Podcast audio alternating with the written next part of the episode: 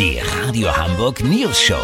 Die witzigsten Nachrichten der Stadt. Mit Olli Hansen, Jessica Burmeister und Peter von Rumpold. Äh, guten Tag, noch dreimal schlafen, dann ist Bundestagswahl. Als Entscheidungshilfe machen wir in dieser Woche den ultimativen News Show Wahlcheck. Parteien und deren Spitzenkandidaten unter die Lupe genommen von unserem Politikinsider Olli Hansen. Heute dran die FDP. Genau, Peter. Deren Vorsitzender Christian Lindner hat schon in der Schule Maßanzug getragen, erste Geschäftsideen entwickelt und deswegen wahrscheinlich auf dem Schulhof viel alleine rumgestanden. Mit der Internetklitsche Mumax ist Krischi Anfang der 2000er mal komplett baden gegangen und hat ganz nebenbei noch 1,4 Millionen Fördergelder vom Bund versenkt. Danach war ihm Unternehmer sein wohl bisschen zu riskant, denn seither arbeitet Christian im gut florierenden Unternehmen Bundestag, das seinen Mitgliedern regelmäßig ordentliche Diäten ausschüttet. Die Probleme der Zeit will die FDP mit Innovationen und frischen Ideen lösen. Bei der Pflege vertraut die FDP auf Nivea. Auf steigende Mieten gibt's nur eine Antwort, nicht mieten, sondern kaufen.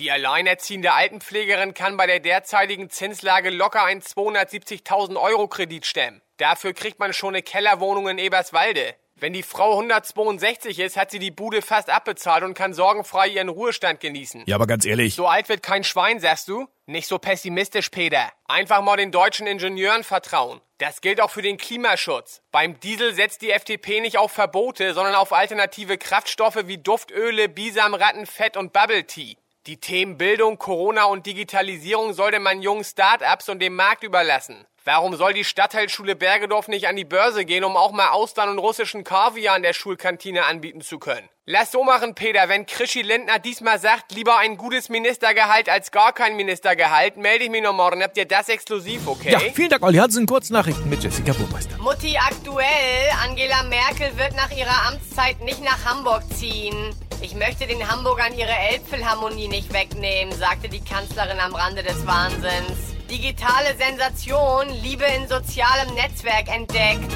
Korrekte Sesamstraße, Krümel darf nicht mehr als Monster bezeichnet werden und heißt jetzt Keks Ernie. Das Wetter. Das Wetter wurde Ihnen präsentiert von 2G. Gerührt oder geschüttelt. Das war's von uns. Wir hören uns morgen wieder. Bleiben Sie doof. Wir sind es schon.